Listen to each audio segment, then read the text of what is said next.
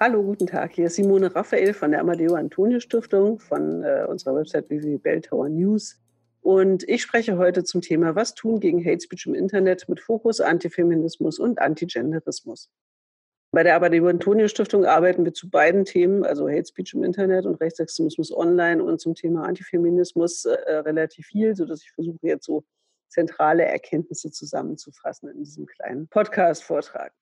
Wenn wir uns also angucken, wie sieht das aus in sozialen Netzwerken, Antigenderismus, Antifeminismus, dann kann das ganz unterschiedlich sein. Tatsächlich gehören dazu so Posts wie, wenn die AfD eine Willkommenskultur für Kinder statt für illegale Migranten fordert und damit doch nur ein Abtreibungsverbot meint, wenn die jungen Nationaldemokraten, das ist die Jugendorganisation der NPD, demonstriert mit Plakaten wie aus Anne wird Frank, das ist doch krank, was gleich auf mehreren Ebenen sehr problematisch ist es können Kommentare unter YouTube-Videos sein, wie von Agent Z, Gender ist ein blödes Hirngespinst von linksradikalen Ideologen, die in die Klapse gehören. Also ganz verschiedene Ausdrucksformen, die der Hass auf ähm, Geschlechtergerechtigkeit und diejenigen, die sich für sie einsetzen, annehmen kann in sozialen Netzwerken. Wenn wir äh, an dieser Stelle jetzt von Hassrede oder von Hate Speech äh, sprechen, möchte ich das einmal kurz definieren, weil das auch ein Begriff ist, der tatsächlich bisher nicht wirklich definiert ist. Deswegen habe ich eine Definition mitgebracht, die mir ganz gut gefällt. Die geht so. Hassrede, das sind direkte verbale Angriffe auf Personen aufgrund sogenannter geschützter Merkmale. Ethnische Zugehörigkeit, nationale Herkunft, religiöse Zugehörigkeit, sexuelle Orientierung, Geschlecht oder Geschlechtsidentität, Behinderung oder Krankheit, Einwanderungsstatus. Als Angriffe verstehen wir gewalttätige oder entmenschlichende Sprache, Minderwertigkeitsaussagen oder Aufrufe, Personen auszuschließen oder zu isolieren. Aufrufe zu Gewalt, Selbstjustiz und Handlungszwang. Also mit diesen Dingen haben wir es zu tun. Wenn wir uns mit Hassrede auseinandersetzen, mit abwertender Sprache, mit sexistischer und rassistischer Sprache, mit Verallgemeinerungen, Stereotypen und Gleichsetzungen, mit negativen Eigenschaften und Begriffen, die ganzen Gruppen von Menschen gegeben werden, mit dem, aber auch mit dem Aufruf zu Taten oder Konsequenzen, die jetzt äh, getragen werden sollen. Diese Posts können tatsächlich sehr unterschiedlich vorgetragen werden, sehr emotional, sehr gewalttätig, aber auch sehr sachlich. Äh, inhaltlich ist die Abwertung auf alle Fälle immer vorhanden.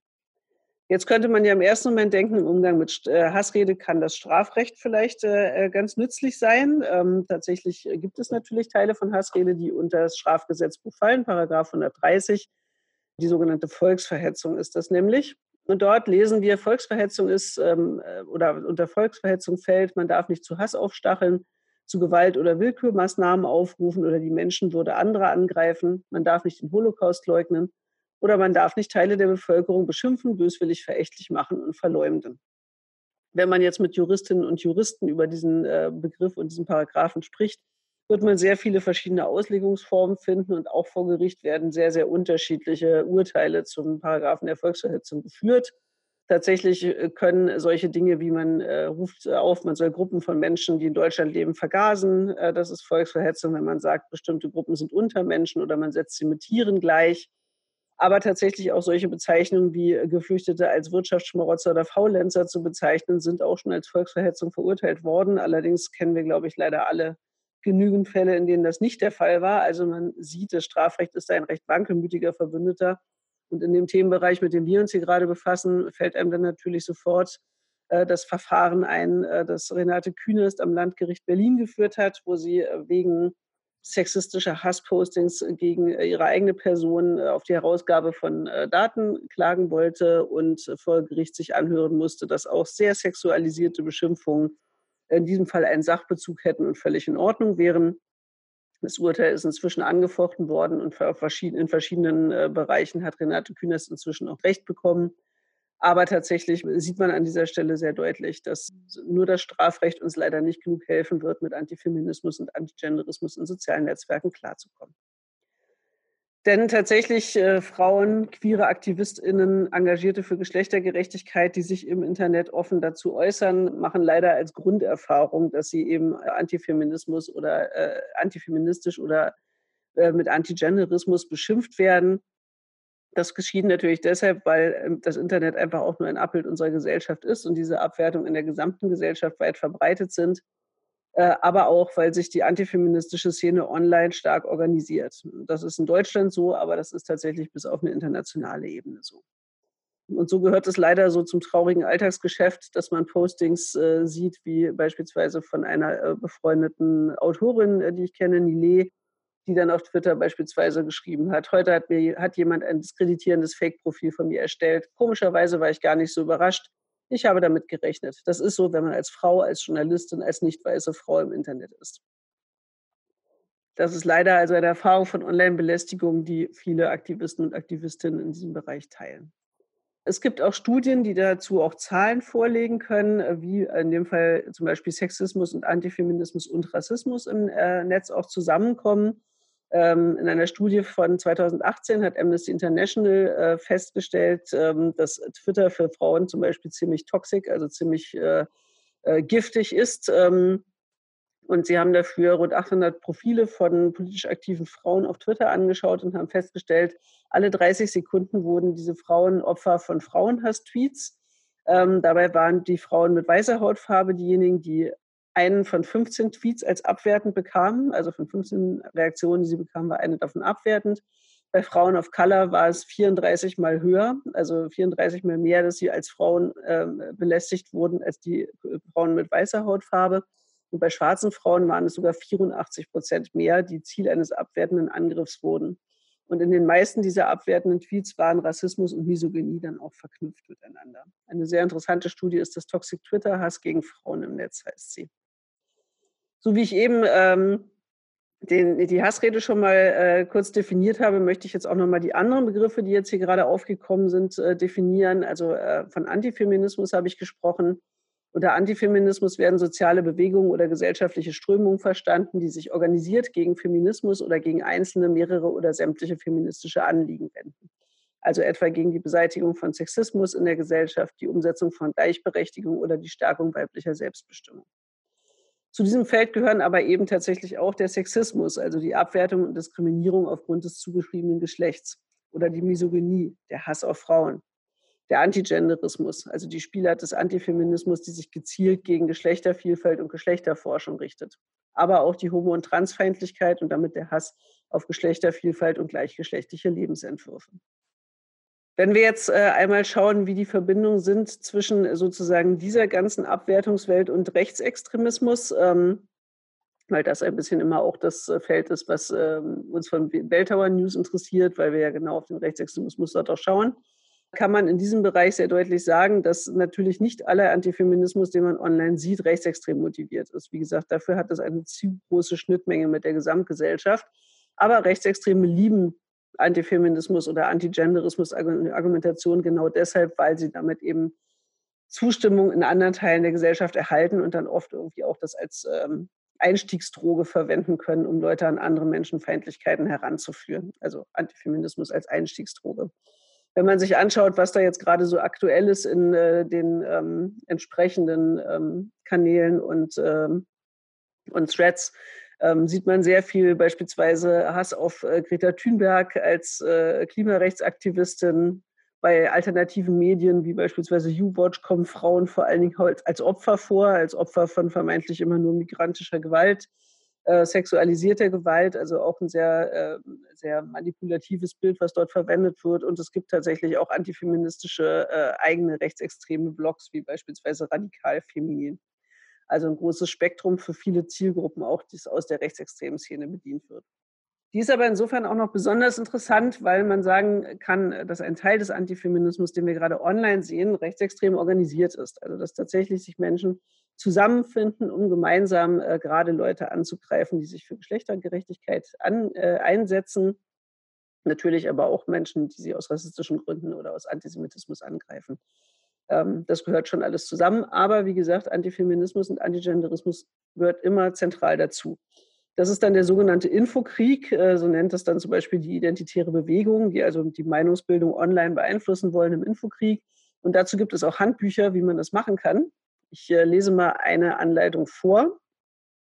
Da heißt es dann zum Beispiel, ein Teil des Info Informationskrieges besteht also darin, die Filterblasen der Durchschnittsbürger zu infiltrieren.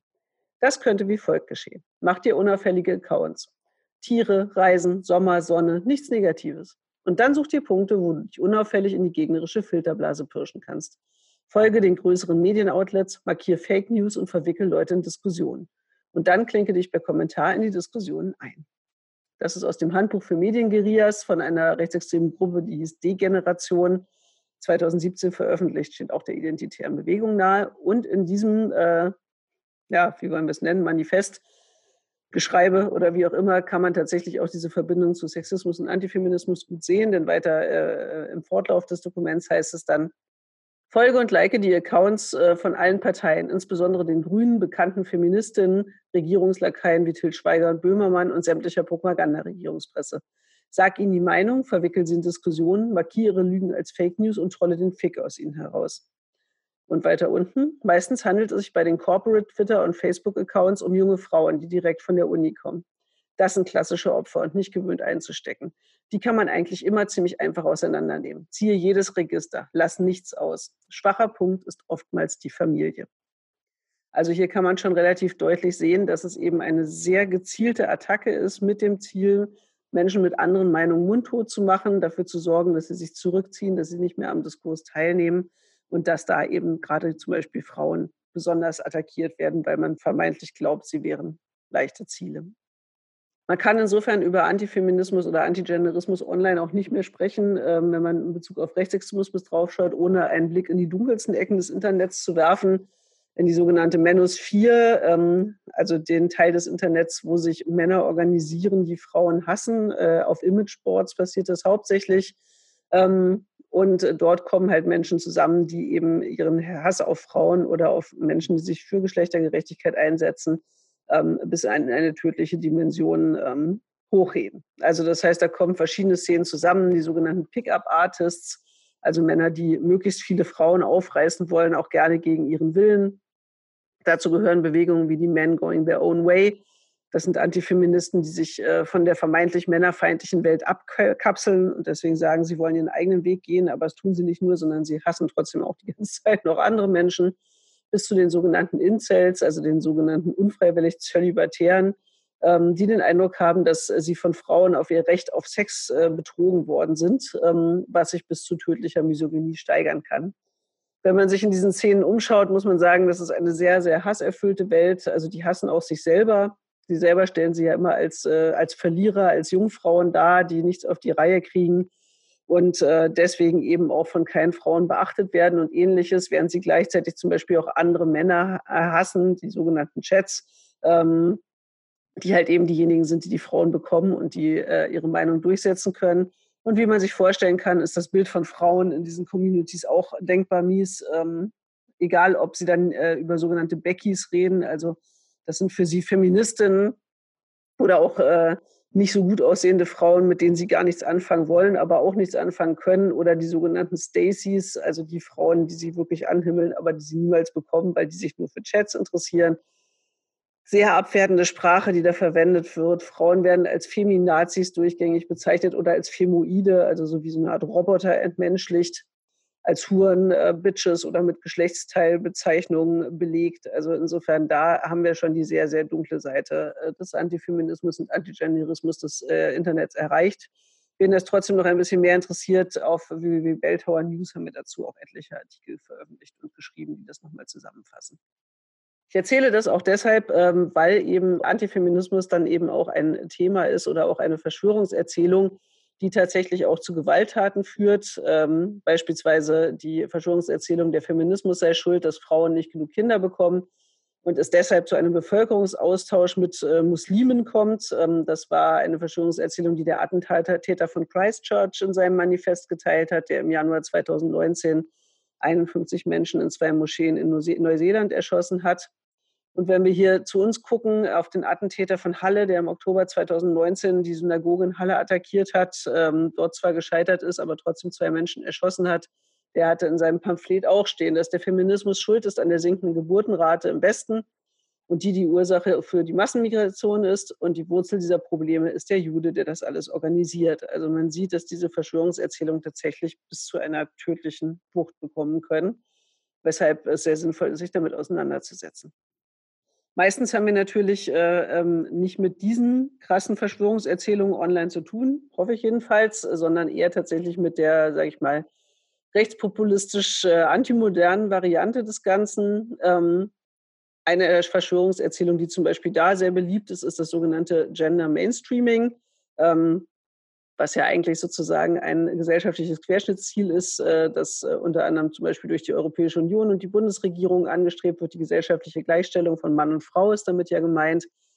Und in der antifeministischen Szene ist das aber eine völlig andere Verschwörungserzählung, äh, die ein Umerziehungsprogramm darstellt, um neue Menschen schaffen zu wollen, geschlechtslose Wesen. Und je nachdem, aus welcher Warte man dann kommt, ist man der Meinung, dass eben durch diesen neuen Menschen entweder die christlichen Werte äh, zerstört werden oder die westliche Welt oder die denkenden Menschen an sich oder die Tradition oder die Familie oder die Volksgemeinschaft. Das äh, einmal kurz als Ausflug vielleicht dahingehend, dass wir es eben mit sehr verschiedenen Zielgruppen zu tun haben, die Antifeminismus und Antigenderismus ver äh, verbreiten. Das geht von konservativ-reaktionären Publizisten und Publizistinnen über sogenannte Wissenschaftswächterinnen, also die, die der Meinung sind, es gibt doch in der Biologie nur zwei Geschlechter und alles andere kann man nicht ernst nehmen. Ähm, christliche FundamentalistInnen sind dann natürlich auch mit dabei. MännerrechtlerInnen und MaskulinistInnen, also ähm, diejenigen, die der Meinung sind, dass äh, Männer durch feministische Gesetze versklavt werden, bitte nicht verwechseln mit der äh, Männerbewegung, äh, die sich ja mit der Lebenswelt von Männern auseinandersetzt, ohne frauenfeindlich zu sein, aber wie gesagt, die frauenfeindliche Variante davon. Dann haben wir natürlich Rechtsextreme und Neonazis, die es verbreiten, das habe ich gerade schon erzählt, und eben auch Rechtspopulisten und Rechtspopulistinnen, die an diesen Themen halt tatsächlich auch immer etwas finden, wo sie auf viel Zustimmung hoffen, wenn sie es eher so auf Tradition, Familie oder eben die Volksgemeinschaft drehen. Wenn wir eben nochmal auf diesen äh, rechtspopulistischen Bereich gucken, äh, hat man da so auch ganz klare Themen, die immer wieder vorkommen. Ähm, Sie bezeichnen äh, demokratische Parteien als diejenigen, die Gender-Ideologie betreiben. Ähm, also diese Vorwürfe werden explizit auch gegen die Politik und gegen die Demokratie gerichtet. Argumentativ fallen da immer sehr viele verschiedene Dinge äh, runter. Bei rechtspopulistischen GendergegnerInnen zum Beispiel sind sie gegen Abtreibung, gegen Stammzellenforschung, gegen Erziehung zur Vielfalt. Das ist dann bei ihnen die sogenannte Frühsexualisierung. Sie sind gegen Geschlechtergerechtigkeit als Gleichmacherei. Sie sind gegen die Ehe für alle und gegen Adoptionsrechte für Homosexuelle. Ähm, das Argument, was dafür vielfältig benutzt wird, ist immer der sogenannte Kinderschutz und Familienschutz, fällt aber tatsächlich relativ schnell in sich zusammen, wenn man sieht, dass es ja auch um grundlegende Menschenrechte geht, so wie dort argumentiert wird. Wenn wir das alles im Internet sozusagen sehen und damit zu tun haben, muss man sagen, dass es auch Folgen hat für diejenigen, die davon betroffen sind. Äh, wir sprechen da gerne von digitaler Gewalt, äh, weil auch das, was wir an sprachlicher Abwertung im Internet sehen oder erleben, ist Gewalt, die Menschen schädigt, die davon betroffen sind. Den Opfern wird ein Lebens- und Informationsraum genommen, zum Beispiel schlimmstenfalls durch Doxing, also durch das Veröffentlichung privater Daten, aber auch durch Silencing, also so, da so viel beschimpft zu werden, bis man äh, ruhig gibt äh, und sich aus der äh, Konversation zurückzieht. Je bedrohlicher die Situation ist oder je hilfloser sich die Betroffenen fühlen, desto größer ist auch die Gefahr, dass die Bewältigung misslingt. Also dass auch tatsächlich psychische Störungen oder Traumata zurückbleiben, die eben mit Folgen zu tun haben, wie es von der Veränderung der Persönlichkeit bis zu psychischen Störungen oder eben Suchtverhalten oder ähnlichem. Also es kann genau solche konkreten Folgen haben, wie vielleicht auch ein körperlicher Angriff. Wie gesagt, sind gerade Frauen sehr stark davon äh, betroffen, dass sie äh, online angegriffen werden, dass ihre geistige Gesundheit in Frage gestellt wird, ihr Aussehen bewertet, ihre sexuelle Attraktivität, ihre Essgewohnheiten, dass sie beleidigt werden aufgrund äh, von Intelligenz, Arbeit, zugeschriebener sexueller Identität oder aus Rassismus, dass sie Vergewaltigungsandrohungen und Todeswünsche lesen müssen, aber auch Ankündigungen, auf öffentliche Veranstaltungen mit einer Waffe zu kommen, was wie gesagt eine wirklich konkrete Gefahr darstellt. Die Folge davon ist tatsächlich, äh, dass Schweigen und Rückzug gelingen, also dass Frauen das Internet insgesamt weniger nutzen als Männer, und zwar sowohl zur Recherche und auch noch viel mehr als Autoren, Autorinnen, um selber darin zu schreiben und ihre Meinung kundzutun. Also diese Verdrängung passiert tatsächlich, sodass es sinnvoll ist, sich damit auseinanderzusetzen und dagegen vorzugehen. Also insofern nochmal kurz die Frage, was machen wir, wenn wir solche Dinge im Internet sehen, was können wir tun? Niedrigschwellig kann man sich vorstellen, kann man Hasskommentare natürlich an die sozialen Netzwerke melden. Wie erfolgreich das bei Antifeminismus und Antigenderismus ist, ist unterschiedlich. Also Gewaltandrohungen beispielsweise haben eine gute Chance, gelöscht zu werden, dann äh, bei allem anderen inhaltlich wird man auf diese Art und Weise nicht weiterkommen. Wenn man den Eindruck hat, dass es strafrechtlich relevant ist, vielleicht auch gegen einen selbst gerichtet, also eine Beleidigung oder ähnliches, kann man solche Postings natürlich auch bei der Polizei anzeigen. Das ist auch durchaus zu empfehlen, gerade wenn es um falsche Informationen gegen die eigene Person oder die eigene Institution geht, dann ist das eigentlich eine ganz gute Sache, die man machen kann. Man kann so, solche Kommentare auch an Beschwerdestellen melden, also beispielsweise an Jugendschutznet, die dann unter Jugendschutzgesichtspunkten nochmal versuchen können, Inhalte aus dem Netz zu bekommen. Das geht oft noch besser als nur unterm Strafrecht. Oder an die Beschwerdestelle der FSM, der Freiwilligen Selbstkontrolle Multimedia, die zum Beispiel auch Juristinnen und Juristen beschäftigen, die sich dann damit auseinandersetzen, ob das ein strafbarer Kommentar ist oder nicht. Ganz persönlich äh, kann man natürlich, wenn man mitbekommt, dass andere Menschen angegriffen werden, verbal Betroffene von Hasskommentaren unterstützen. Und wenn man selbst betroffen ist, kann man natürlich versuchen, auch selbst diese Unterstützung einzufordern und darum zu bitten, dass Leute eben auch darauf reagieren und nicht wegschauen. Wenn man selbst betroffen ist, also man selbst angegriffen wird an dieser Stelle, ist eine sinnvolle Maßnahme, Beweise zu sichern, also Screenshots zu machen, auch die ähm, Internetadressen, die URLs mit zu fotografieren oder sie äh, mit aufzuschreiben. Selbst wenn Sie das vielleicht in dem Moment noch gar nicht anzeigen wollen, kann es sein, dass man das später dann vielleicht doch nochmal möchte. Wenn die Angriffe vielleicht stärker werden, dann ist es gut, wenn man alles gesichert hat. Wie gesagt, strafrechtlich relevant, das würde ich auch anzeigen. Persönlich sollte man vor allen Dingen mit dem, was man online erlebt, nicht alleine bleiben, sondern eben offline darüber sprechen, äh, um es zu verarbeiten, versuchen, sich Hilfe zu holen und auch Solidarität einzufordern, um mit dieser Situation umgehen zu können. Meistens werden wir allerdings wahrscheinlich in Diskussionen äh, auf solche ähm, Argumentationen stoßen. Ähm, dann ist natürlich Gegenrede das, was wir tun können, wenn wir, die wenn wir dieses Gespräch nicht selbst moderieren. Grundlagen der Gegenrede sind für mich, dass man Hass nicht unwidersprochen stehen lässt. Das heißt nicht unbedingt, dass ich mit demjenigen diskutieren muss, äh, der jetzt gerade diesen Hasspost gemacht hat, sondern eher, dass man mit dem mitlesenden Umfeld spricht, denen nochmal Informationen zukommen lässt und nochmal deutlich zeigt, das ist etwas, was wir hier nicht tolerieren. Man sollte in Diskussionen die Opfer von Herabsetzungen unterstützen, wenn man das mitbekommt, dass äh, Leute direkt angegangen werden.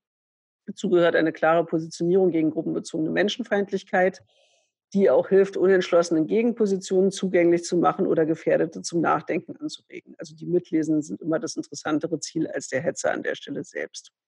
Und natürlich können wir in Kommentaren auch Zeichen setzen, welche Werte uns wichtig sind, welche Art von Debattenkultur uns vielleicht wichtig ist, wie wir uns miteinander unterhalten wollen. Wenn wir das so tun, äh, nehmen wir Social Media als Meinungsbildungsraum ernst und das sollten wir auch tun, denn es ist, sind die sozialen Netzwerke inzwischen auch wenn Sie selber vielleicht auch Social-Media-Kanäle betreiben, äh, ist es sehr sinnvoll, äh, auch immer ein Community-Building zu betreiben, also UnterstützerInnen äh, sich zu suchen, die vielleicht auch eben argumentativ unterstützen können, das eventuell auch organisieren, dass man das vielleicht in der Uni gemeinsam irgendwie einen Kanal betreut und da gegen solche Hassargumentationen auch diskutiert. Das sollten wir solidarisch miteinander machen, weil, äh, wie gesagt, Hass kommt schon von anderen Seiten genug in der demokratischen Community sollte man sich auf gemeinsame Grundwerte verständigen und solidarisch miteinander dann reagieren in den sozialen Netzwerken. Man kann natürlich Gegenerzählungen verbreiten, man kann versuchen zu debunken, äh, also Verschwörungserzählungen auseinanderzunehmen, man kann argumentieren. Das ist wichtig, aber das nimmt natürlich oft auch die Themensetzung der Gegenseite auf, äh, weshalb es manchmal schlauer ist, auch zu überlegen, was sind denn die Werte, die Grundüberzeugungen und Visionen, für die wir eigentlich eintreten in welcher Welt wollen wir leben und darüber eben positive Erzählungen von Gleichwertigkeit, von Freiheit, von solidarischer Gesellschaft zu verbreiten.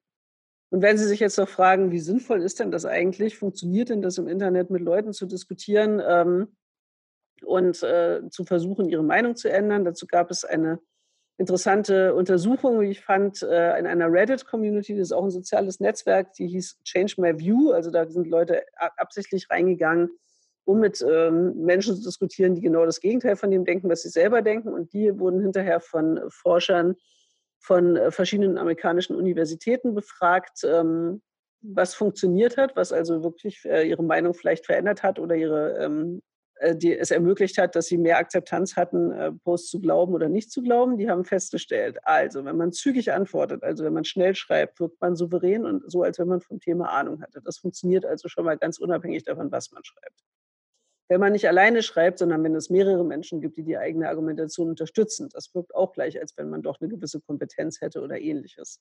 Interessant fand ich, Sie haben festgestellt, man muss eigentlich maximal viermal Argumente tauschen. Danach hat sich bei beiden Gesprächspartnern eigentlich schon ein Eindruck verfestigt. Also entweder zu sagen, ja, ich gehe in die Debatte und höre dir zu, oder zu, sagen, äh, zu sagen, ich, wir kommen nicht zusammen. Das glaube ich einfach nicht. Das heißt, man muss nicht den ganzen Tag damit verbringen, stundenlang äh, Anti-Gender-Aktivisten auseinanderzunehmen. Man kann auch, wie gesagt, zwei, drei Argumente austauschen, bis man merkt, das ist jemand mit einem gefestigten Weltbild, dann positioniert man sich und ist raus. Es hilft auf alle Fälle, Quellen zu verlinken. Das wirkt halt eben auch kompetent und ist es entsprechend ja auch, wenn es gute Quellen sind. Man soll zurückhaltende Wortwahl, Großschreibung und Satzzeichen verwenden, also nicht so emotional aufgeregt, wie man manchmal Debatten auch in sozialen Netzwerken hat. Was ich schön fand, war, dass sie festgestellt haben, dass ausführliche Antworten überzeugend wirken, weil man dann wirkt, als hätte man viel Ahnung vom Thema. Also es muss nicht alles kurz sein in sozialen Netzwerken, man darf auch ausführlich argumentieren. Und äh, was ich auch sehr schön fand, äh, war, dass sie festgestellt haben, dass Leute sehr allergisch reagieren, wenn man ihnen sagt, dass sie irgendwas falsch äh, verstanden haben, aber dass sie sehr viel besser reagieren, wenn man ihnen sagt, dass sie vielleicht etwas übersehen haben, dass es zusätzliche Informationen gibt, die sie vielleicht noch nicht kennen und die man gerne mit ihnen teilen möchte. Also man merkt, auch auf der Ebene kann man durchaus auch weiterkommen. Am Ende vielleicht noch ein paar Worte zum Thema Selbstschutz, wenn man online unterwegs ist. Denn wie gesagt, wer zu Antifeminismus, Sexismus, Gender, Homo- und Transfeindlichkeit im Netz arbeitet, der trifft mit sehr großer Sicherheit eben auf Anti-Gender-Hater und Haterinnen ähm, und muss sich darauf einstellen. Man muss auch zum einen anerkennen, dass es für verschiedene Menschen unterschiedlich belastend ist äh, und man deswegen schauen muss, dass man sich selbst schützt, dass man die Kollegen und Kolleginnen schützt und zum Beispiel auch Jugendliche, falls man mit denen zu den Themen arbeiten möchte beispielsweise. Und eben auch anerkennt, dass für Leute unterschiedliche Dinge unterschiedlich bedrohlich sind.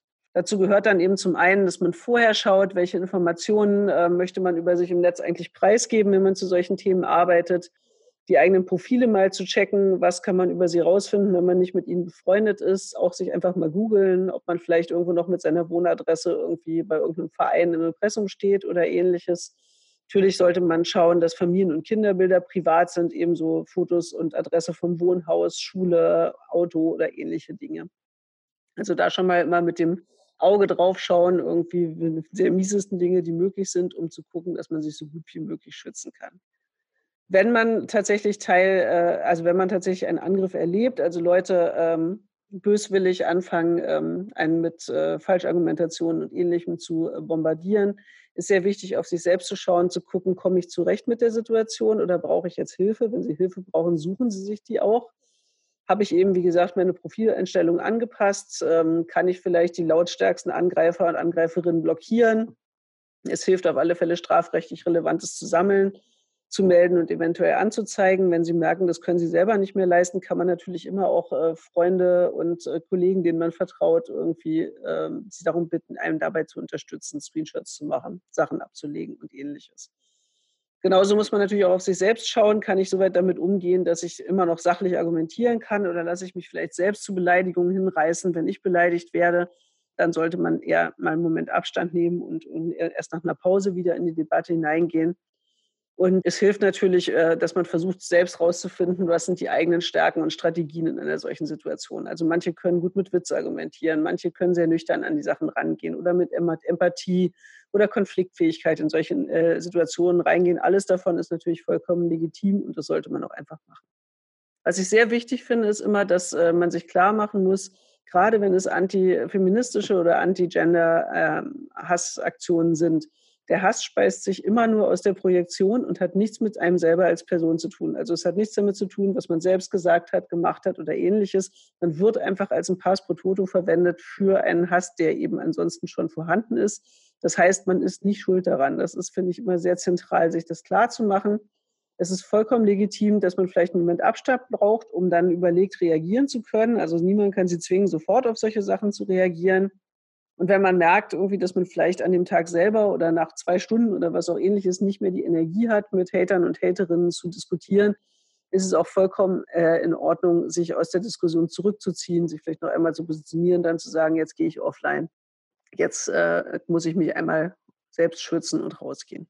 Ja, ich äh, hoffe, das war ein bisschen hilfreich, sich in dieser Stelle mit Hate Speech zu Antifeminismus und Antigenderismus online auseinanderzusetzen. Vielen Dank für die Aufmerksamkeit und besuchen Sie uns gerne auf www.belltower.news oder bei der Amadeo Antonio Stiftung. Da haben wir noch mehr Informationen zum Thema.